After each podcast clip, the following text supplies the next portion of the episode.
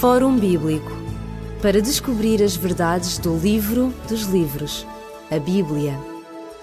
Fórum Bíblico. É bom estar uma vez mais consigo, na sua companhia, durante estes momentos em que o Fórum Bíblico vai estar aqui uma vez mais, dialogando à volta de um texto bíblico. Comigo em estúdio tenho o pastor Elídio Carvalho, nós temos estado a dialogar sobre o livro do profeta Daniel, um livro escrito 600 anos antes de Jesus Cristo e que contém ainda para os nossos dias muita informação vinda da parte de Deus para o homem contemporâneo.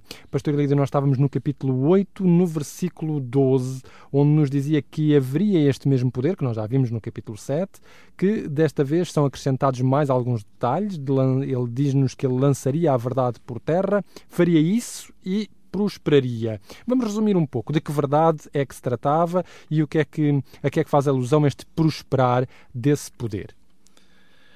Nós já vimos nos programas anteriores uh, ao longo desta continuidade do profeta Daniel, que haveria este poder que iria surgir a seu tempo, no tempo profético, é evidente, e que teria uma missão uh, tremendamente especial e particular a cumprir dentro do aspecto profético, e este poder uh, revelar-se-ia totalmente contrário ao, a Deus, não é assim? Porque é um poder uh, político, é um facto, mas acima de tudo religioso.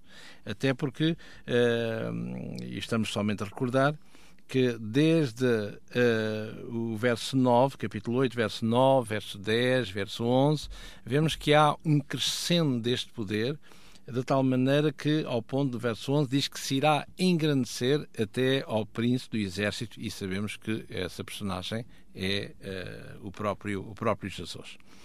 E, portanto, nesse, nesse crescendo de poder e de atividade, ele vai exercer alguma coisa que é contrária, por isso que como esse, neste crescendo de, de engrandecer-se até ao príncipe do exército, portanto, ele irá fazer qualquer coisa que tenda, tenda a substituir-se ao, a Deus, é assim? E, eh, portanto, ele irá no verso 11 e verso 12 até ao verso 14, e iremos, o profeta irá explicar ou dar-nos a conhecer o qual o tipo, o modo de atividade que este poder irá exercer Exatamente. para atingir o seu, o seu poder. Até aqui nós tínhamos visto poderes que se engrandeciam e que, portanto, se expandiam horizontalmente. Este poder não se expande uh, horizontalmente, ele dá a impressão que se expande verticalmente, não é? Exatamente. Portanto, o objetivo dele é o céu, as hostes celestiais, aqueles que nela habitam, uh, para, para que, uh, a nível do terreno, possa haver esta ligação, esta conexão entre, entre a criatura e o Criador. E, portanto, ele, como sendo criatura, tentará ocupar o espaço do Criador. Não é assim? E tanto é que ele vai exercer todo o seu poder como se, não só de uma forma escrita, ele mesmo o diz nos seus decretos de que ele é um Deus, este poder é um Deus nesta terra. E se é um Deus nesta terra, portanto, tem todo, tem todo o poder para alterar, seja o que for, emanado anteriormente pelo próprio, pelo próprio Deus. E é isso que é dito aqui no verso 12. Diz que o exército lhe foi entregue com o contínuo, a causa das transgressões, lançou a verdade por terra, diz que faz isso e, uh, e irá uh, prosperar. Ora, não há nada mais verdade, mais puro, mais genuíno, a não ser a própria verdade. Não é assim? Curiosamente, o apóstolo Paulo disse um dia que aos crentes de Corinto que eles não podiam nada contra a verdade a não ser através da verdade. Porque não é o erro, a mentira que combaterá a verdade, mas é a própria verdade que tentará, uh, falsamente manuseada, combater, se caso isso seja possível, essa mesma verdade. Portanto, nada podemos contar a verdade, não sei pela verdade, e a verdade, ela mesma se corrobora, se justifica uh, e se consolida uma com outra, porque a verdade é uma só. Ora, quando ele fala aqui lançar a verdade por terra, diz que faz isso ou fez isso e prosperará, eh, portanto, é essa verdade que irá ser alterada por este poder que, repito uma vez mais, que se diz Deus nesta terra. Ora, essa verdade já vimos no, nos programas anteriores, que a verdade é, ao falarmos da verdade, é um todo, é um bloco uh, que compreende uh, a Trindade, o Deus Pai, o Deus Filho, o Deus Espírito, compreende a lei de Deus e compreende, acima de tudo, a palavra de Deus. Portanto, ao falarmos, uh, quando digo estou aqui para representar a verdade, estamos a dizer, sem dizer, que são estes cinco elementos que estão por trás. Ora, o que é que esta, o que é que implica esta verdade que ele vai proclamar, não é assim, que é contrária à verdade? Diz que faz isso e prosperará porque vai lançar por terra. Portanto, se vai lançar por terra a verdade, é que ele terá outra verdade para implementar. Uma verdade, não esta verdade vertical, mas uma verdade horizontal de cariz tipicamente humana. Portanto, vai haver uma substituição, digamos. Exatamente. Ora, e quando nós nos debruçamos sobre este poder, não é assim? O que é que nós vemos? Vemos uma série de doutrinas de, de que aparentemente de cariz religioso, mas que de religioso pouco ou nada tem. Não quer dizer que haja uma outra citação bíblica aqui e acolá, com certeza, para, enfim, para dizer ao menos que tem um cunho bíblico, mas elas não são, uh, não são bíblicas, são sim uh, unicamente na aparência. Por exemplo, quando nós citamos ou lemos nos, no, em qualquer catecismo uh, acerca da tradição, em que está ao mesmo nível da compreensão e da, e da execução da palavra de Deus, quando é dito que uh, a tradição tem o, tem o seu valor.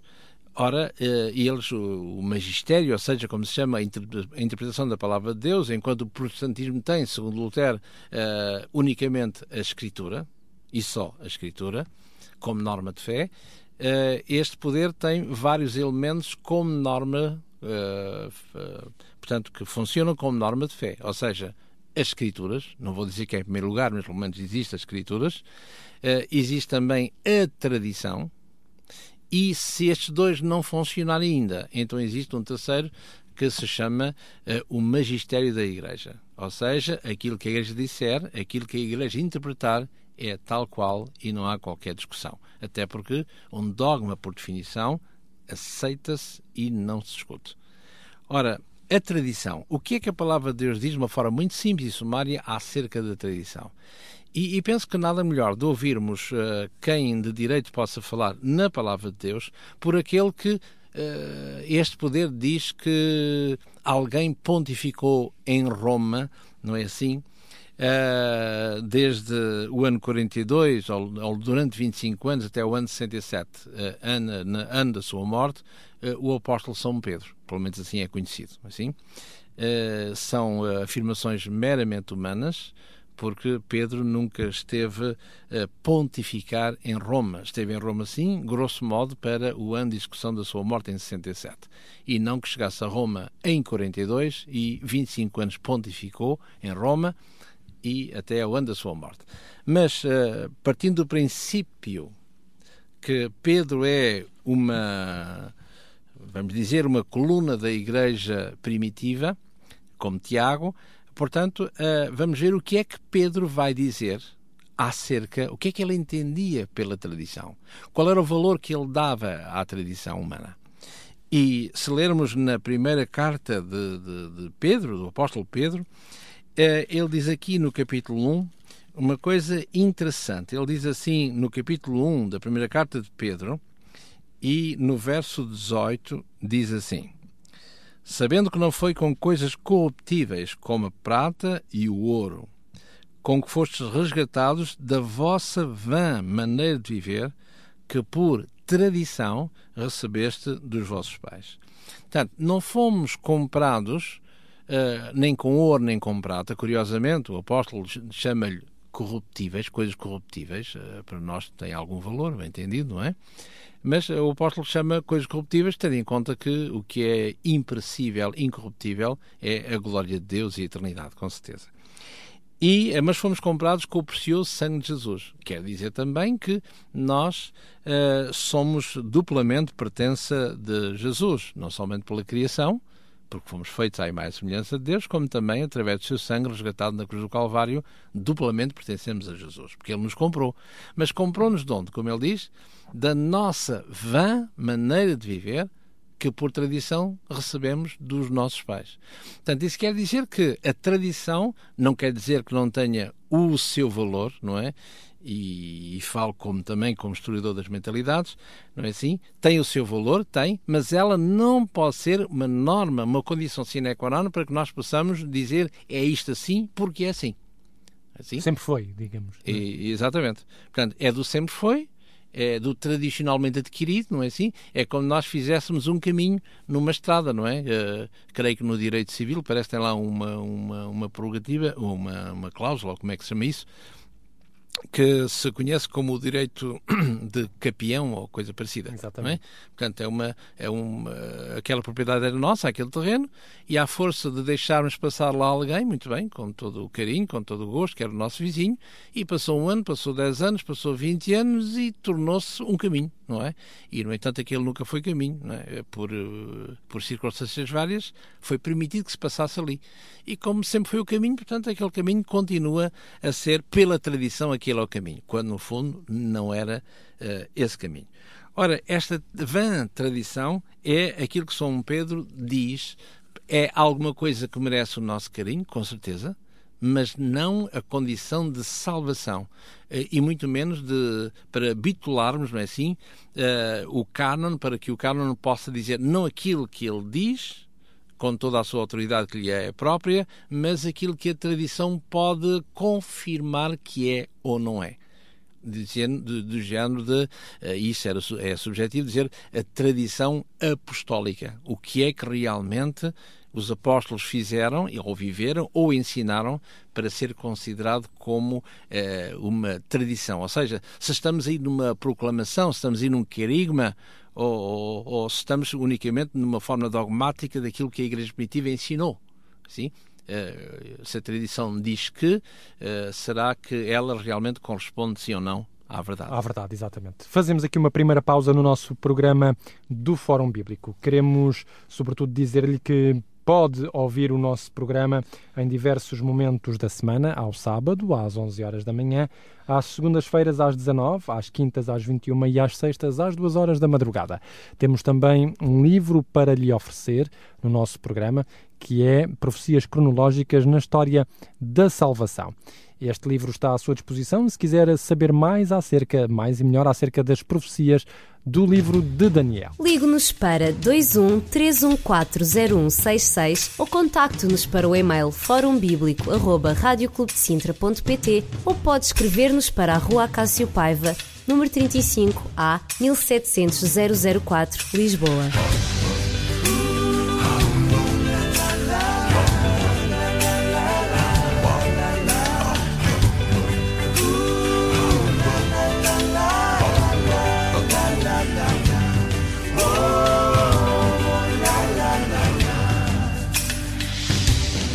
Different as night and day.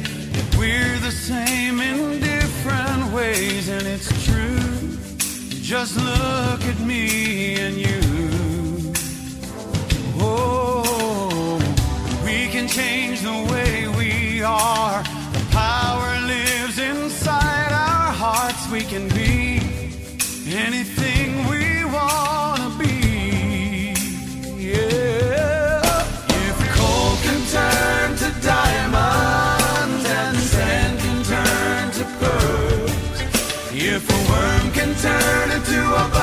fly than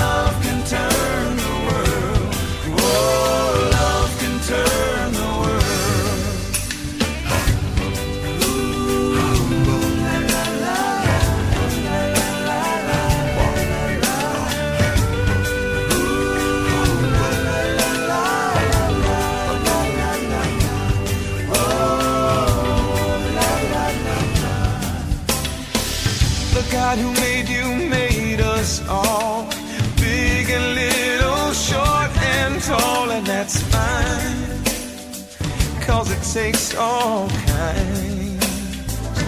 Whoa, if had made us all alike, it sure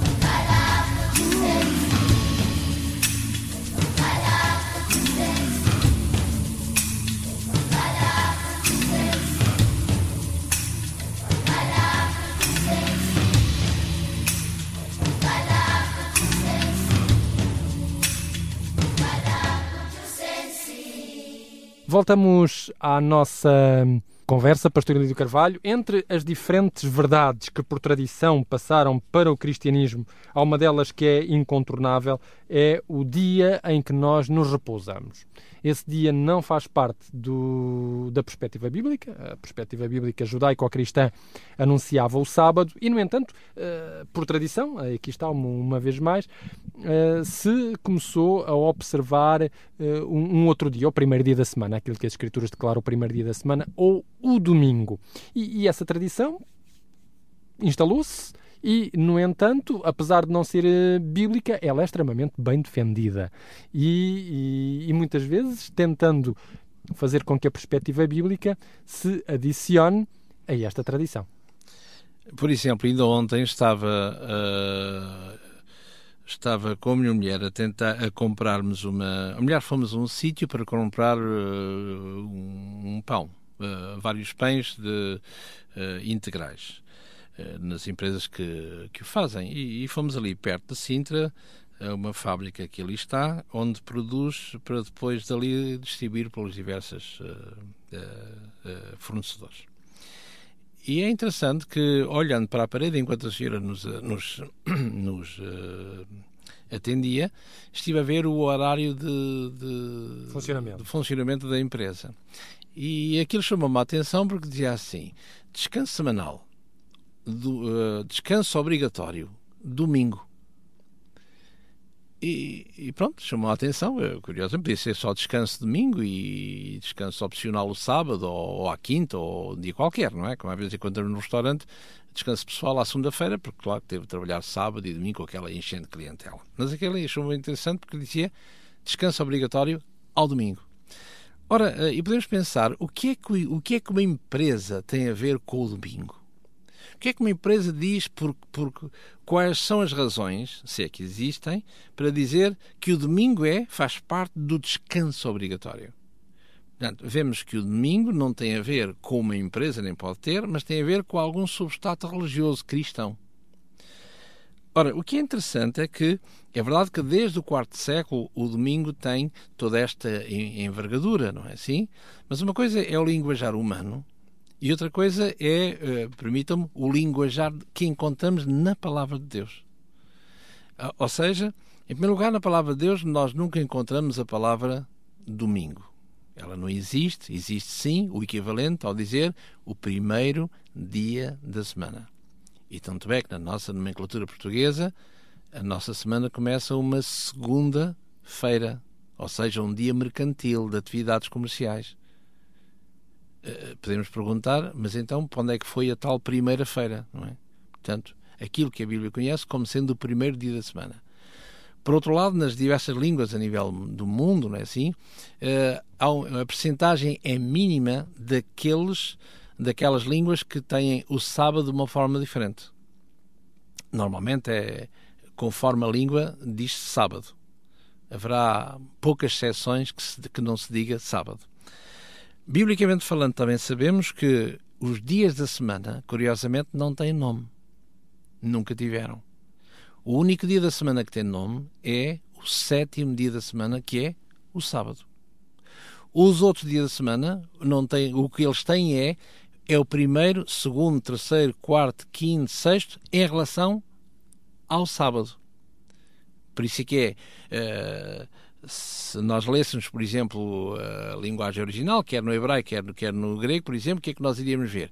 Íamos ver assim, e é no primeiro dia da semana, em relação ao Novo Testamento, não é? E era o primeiro sábado. Portanto, é o primeiro dia do sábado, segundo dia do sábado, terceiro dia do sábado, e quando chegamos ao sétimo, ele é um sabaton. É, é um, é, é, um, é um sábado pleno, não é assim? Portanto, era, uh, os dias de semana eram em relação, repito uma vez mais, em relação ao primeiro dia após o sábado, ao segundo dia e por aí fora. E o sexto dia era considerado também, e sim, o dia, de, o dia sexto, sábado, ou o, se, ou o dia da preparação. Portanto, vemos aqui que a Bíblia conhece como se, o, o, que nós chamamos hoje domingo, para a Bíblia sempre foi só, sempre, o primeiro dia uh, da semana. E o que é interessante é que uh, o Papa João Paulo II ele vai escrever uma carta apostólica que curiosamente tem o nome de Dies Domini, portanto em latim, ou seja, o dia domingo, Domini, ou neste caso mais concretamente o dia do Dominus, do Senhor, não é? E que tem o título em português, O Domingo dá novo sabor à vida. E, esta carta, esta carta apostólica, portanto, foi uh, escrita, final, uh, portanto, acabou a carta, diz aqui, uh, Vaticano, uh, 31 de maio, Solenidade de Pentecostes de 1998, assinado, portanto, por Joanes Paulo II. Ora, vemos aqui que esta encíclica, esta carta apostólica, toda ela é escrita para em honra do domingo, justificando uh, o, uh, o domingo como tal. E, e seria bom, uh, se não é abusivo da nossa parte, nós vermos uh, de uma forma muito simples e muito, muito sintética, muito geral, algumas coisas desta, desta pequenina, pequena, enfim, uh, ainda são 130 páginas de texto, desta carta do Dias Domini, ou seja, o dia, o dia do Senhor. E eh, é interessante vermos que no, no, Novo Testamento nós encontramos unicamente oito referências à palavra dia, uh, primeiro dia da semana, ou seja, ao domingo. Só existem oito. E nenhuma delas dá-nos autoridade para dizer que uh, agora, a partir de agora, começa o primeiro dia da semana como sendo um dia de, de respeito religioso e não como foi até aqui o sétimo dia da semana, que é uh, o sábado. Ele diz aqui, uh, a dado passo, na, na, página 15 deste, desta carta pastoral, uh, diz assim, por exemplo, em Atos 20, verso 7 ao verso 12, eh, entrou a, encontramos, encontramos de novo todos estes elementos, portanto, está citado as Escrituras, o primeiro dia da semana, liturgia da palavra, partir o pão, coleta a favor dos pobres. Note-se com estes elementos, a instituição dominical já está aqui perfeitamente montada, embora a palavra domingo, diz aqui, ainda não existisse. A palavra domingo só vai existir, diz aqui, no livro do Apocalipse, no capítulo 1 e no verso 10. Ora, uh, se nós lermos o capítulo 1 e no verso 10 uh, eh, nunca encontramos lá a palavra domingo. O que encontramos lá, sim, se estivermos a ler numa, numa Bíblia uh, uh, editada pela Igreja Romana, encontramos uma notinha de rodapé que diz assim, canto Apocalipse 1, verso 10. Numa notinha de rodapé, uma chamadinha de rodapé, que diz Dia do Senhor, dois pontos. Para judeus, o sábado. Para cristãos, o domingo. Mas a nota de rodapé não existe no original. Fui eu, como tradutor da Bíblia, ou outra pessoa qualquer, alguém que tenha essa capacidade de traduzir, que conheça o grego, ele é que pôs lá o, dia, o, o dia do Senhor é aquela uh, que corresponde àquele dia, não é assim? Portanto, o domingo, uh, continua uh, o Papa, o domingo é, pois, uma palavra tipicamente cristã e tipicamente do Novo Testamento. Foi o modo encontrado, diz ele, para traduzir do grego o, o Kuriá Emerá, ou seja, o dia do Senhor, Uh, e então passou para o latim o, o Dias Domini, portanto, o dia do Dominus do Senhor. Portanto, isto é o que é dito. Mas quem é que disse? Portanto, o Papa, o Papa João Paulo II diz isto e não é da lavra dele, com certeza, ele limita-se a, a, repetir o que, é dito anterior, o que foi dito anteriormente, mas em lado nenhum das Escrituras é dito que o que ele diz aqui, que o domingo é, uma, é tipicamente uma palavra cristã e do Novo Testamento. E, e, e, nem podia ser por uma razão muito simples, que diz aqui, por exemplo, um bocadinho mais à frente, na página 45, eh, quando ele fala no primeiro dia da semana, o livro do Apocalipse testemunha o costume de dar a este primeiro dia da semana o nome de dia do Senhor. O que não é verdade. Isso não existe em lado nenhum, a não ser aqui escrito, claro está. Doravante, isso será uma das características que distinguirão os cristãos do mundo circunstante. Portanto, é o que ele diz. Mas qual é a característica que distinguirá o cristão do mundo circunstante? Ou seja, dos gentios, dos pagãos, daqueles que não querem saber de Deus? A palavra de Deus só tem uh, um par de textos a dizer isso, a palavra de Deus, não é assim? Em primeiro lugar, uh, no profeta Isaías, no capítulo 58, no verso 13, diz lá, no Antigo Testamento, portanto, que no meu santo dia, ora, dia do Senhor, segundo Isaías, o meu santo dia, que é o sétimo dia, que é o sábado. E o Ezequiel, no capítulo 20, no verso, no verso 20, por exemplo, não no verso 12 ou no verso 20, ele vai dizer que o sábado é um sinal entre Deus e o seu povo. Não diz que é o domingo, nem podia dizer. Primeiro que não existia, não é? Mas existia assim o primeiro dia da semana. Por outro lado, é, como disse há pouquinho, nas oito referências que, que, que, são mencionadas acerca do domingo, é? uh, ou seja, do primeiro dia da semana, uh, visto que, como lemos aqui, que, que, o, que o domingo faz parte da liturgia do Senhor, ou seja, do Novo Testamento e que nós guardamos o domingo, porque a Igreja Primitiva parece que o guardou. Ora, o, o, nessas oito referências não encontramos de modo algum isso, ou seja, a junção no, no primeiro dia de semana para este efeito assim, assim, assim. O que nós encontramos, sim, e passo a ler aqui no Evangelho segundo São João, e desses oito, esta é a sexta vez que aparece, uh, o texto a, a, dizer que primeiro, a referir primeiro dia da semana, e diz aqui, nesta sexta, sexta vez que aparece, diz assim, que estou a ler João, Evangelho de João, capítulo 20, verso 19, chegada pois à tarde daquele dia, ou seja, o primeiro, da, lá está, o primeiro da semana. Portanto, líamos aqui este, este ordinal primeiro, e agora, se lêssemos grego, ia dizer primeiro da semana. Mas a semana não está lá escrito semana, está lá escrito sábado. Portanto, o primeiro do sábado. Ou seja, o, domingo, o, o primeiro dia da semana após o sábado. É assim que lá está. É? Portanto, uh, cerradas as portas, onde os discípulos, com medo dos judeus, se tinham juntado. Portanto, o que é que mostra aqui? Mostra que logo após a morte de Jesus, estamos aqui no domingo, Jesus morre na sexta, tem o sábado e tem o domingo, não é assim? Eles estão fechados neste, neste, neste, nesta casa, não é? Com medo dos judeus. Ora, não estão de modo nenhum a comemorar qualquer evento, por várias razões. Por muitas razões. Primeira, porque ninguém acreditou que Jesus um dia morreria, porque era o rei de Israel que iria libertar do jugo dos romanos. E em segundo lugar, ninguém acreditou, se ele morresse, que ele ressuscitaria. Ou pelo menos não se lembraram daquilo que ele disse. Acreditaram, e muito menos eles lembraram-se, não é? E quando as mulheres foram anunciar, eles não acreditaram nela. Tão pouco, não é assim? Mas o que é espantoso é, se nós lermos, ainda bem que falou nisso, uh, por exemplo, aqui uh, no final do Evangelho segundo São Mateus, por exemplo, quando eles foram quando eles foram ter compilados, quando sinagoga, os da sinagoga do Alto Sinédrio vão ter compilados, vão recordar-se das palavras de Jesus. E ele reiterou-as várias vezes. Os discípulos nunca as ouviram. E então aqui, em Mateus, no capítulo 27 e uh, no verso 62, diz assim, no, no dia seguinte, que é o dia, é o dia de depois da preparação, uh, reuniram-se os principais sacerdotes e os fariseus em casa de Pilatos, dizendo, portanto, estamos a falar no sábado, não é?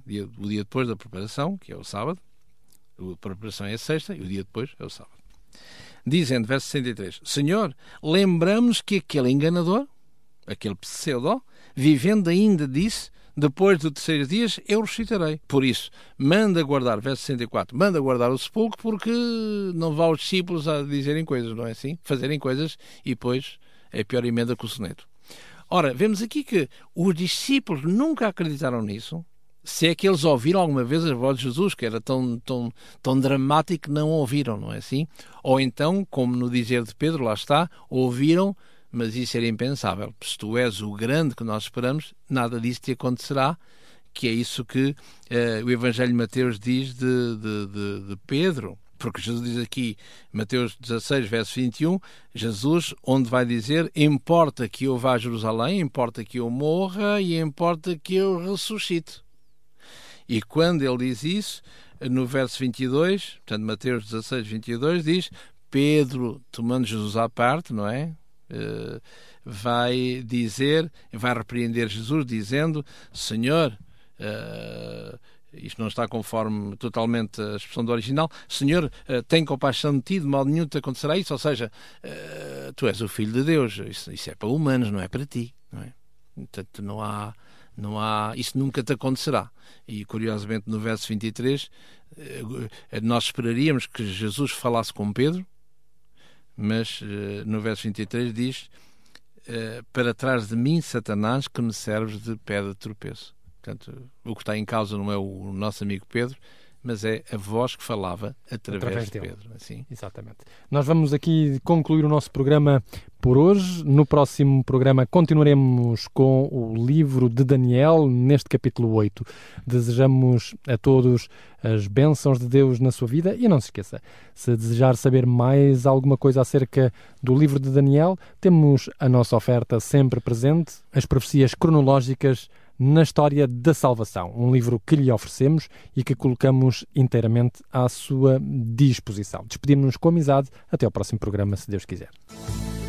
Fórum Bíblico para descobrir as verdades do livro dos livros, a Bíblia. Fórum Bíblico